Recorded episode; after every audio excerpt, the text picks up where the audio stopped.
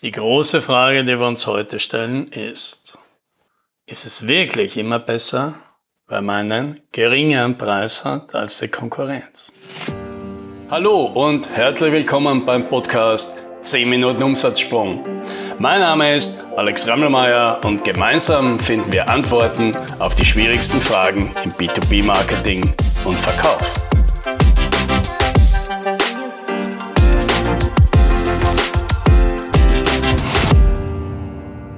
Vor einigen Jahren habe ich einen Videokurs entwickelt. Das ist eine Art Mini-Crash-Kurs in Marketing und Verkauf für Kleinunternehmen und für Freelancer.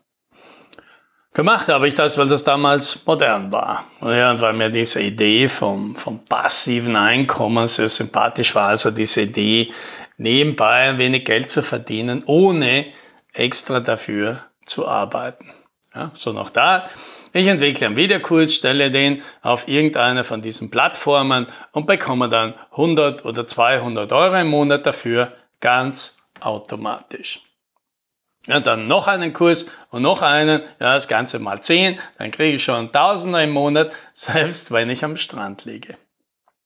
Ja, klingt nach einer guten Idee, oder? Ja, zumindest dachte ich mir das.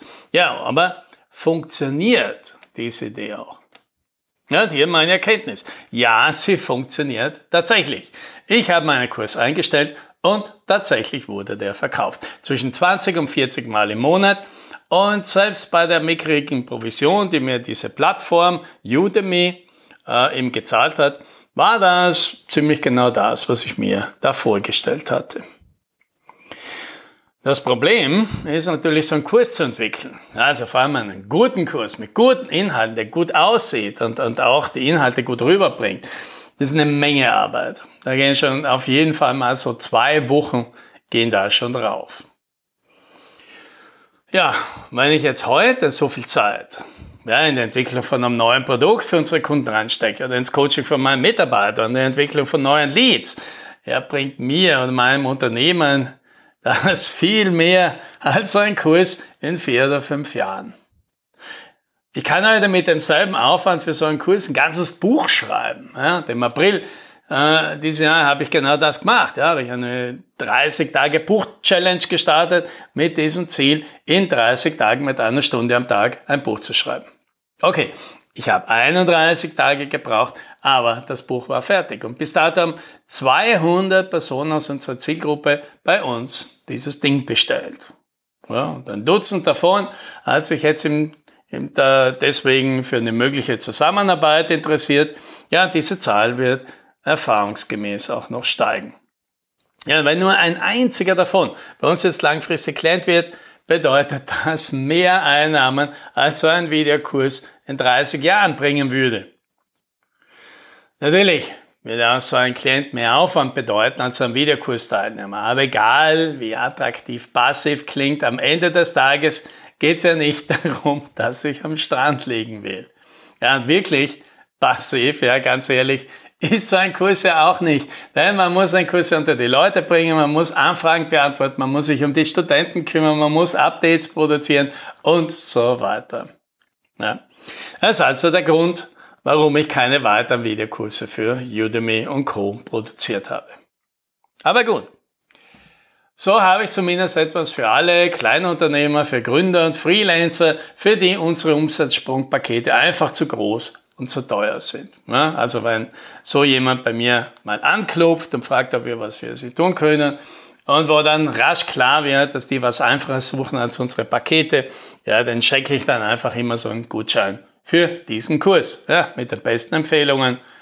Viel Erfolg damit. So, aber jetzt kommt der Teil der Geschichte, auf den ich hinaus will. Irgendwann ging mir die Verwaltung von diesem Kurs auf die Nerven. Ja, weil Udemy ständig die Regeln geändert und man musste dann immer irgendwas anpassen. Ja, dann haben sie den Kurs ja sowieso regelmäßig zum Spottpreis verschleudert. Ja, da bleibt dann nicht mehr viel an Provision übrig.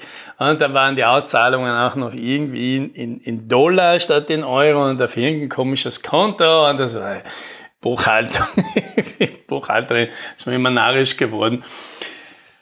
Also es war mir bald die Einnahmen deswegen nicht mehr wert und daher dachte ich mir, ich habe keine Lust mehr auf das Zeug, ich verkau äh, ich verschenke den Kurs jetzt einfach. Ja? Preis runter auf 0 Euro, viel Spaß damit alle zusammen.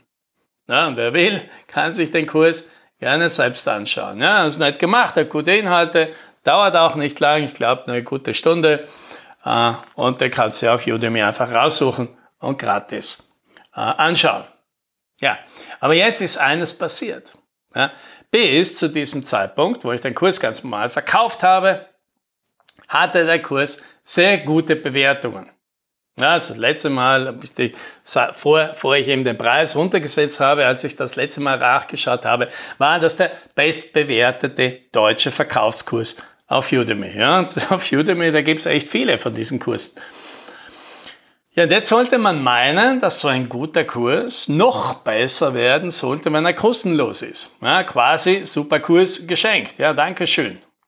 Oder zumindest sollte das ein paar von den wenigen schlechten Rezessionen aushebeln. Quasi nicht mein Ding, aber war ja auch gratis. Also okay. passiert ist natürlich nichts dergleichen. Im Gegenteil, die Gesamtbewertung ist dramatisch abgefallen, ja, vom Spitzenkurs irgendwohin ins Mittelfeld. Ja, wie kann denn das sein? Ja, wir da ein bisschen nachdenken, kommt man leicht drauf. Ja. Falsche Zielgruppe, weil die Zielgruppe eines Bezahlkurses ist eine andere als die eines Gratiskurses. Ja, natürlich, welche davon ist die bessere? Natürlich die, die gerne bezahlen. Denn die, die haben ein Bedürfnis, ein Thema, das sie angehen wollen. Ja, alle anderen schauen rein, weil ihnen halt langweilig ist. Die einen wollen was umsetzen, ja, sonst würden sie nichts kaufen. Die anderen sind einfach nur frustriert und gefallen sich in der Rolle der Kritiker. Ja, Leute, die einen Kurs kaufen wollen, die lesen sich zuvor auch die Beschreibung durch und schauen sich das Promotionsvideo an, um herauszufinden, ob das auch das Richtige für sie ist. Ja, die anderen sparen sich das, laden sich einfach den Kurs runter und kommen dann mittendrin drauf, dass das nicht das ist, was sie sich erhofft haben und geben dann eine schlechte Bewertung.